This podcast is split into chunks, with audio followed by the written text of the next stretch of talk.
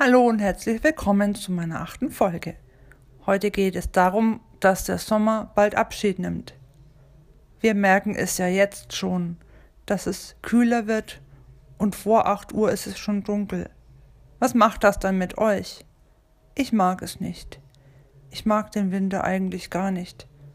Ich mag am liebsten solche Tage, an denen man draußen im Wald sein kann, Tiere lauschen kann, oder sonst etwas. Ich war neulich wieder im Wald und hab was Schönes aufgenommen. Mäuse, Bussard, Blaugrillen und Frösche. Und ich möchte es sehr gerne mit euch teilen.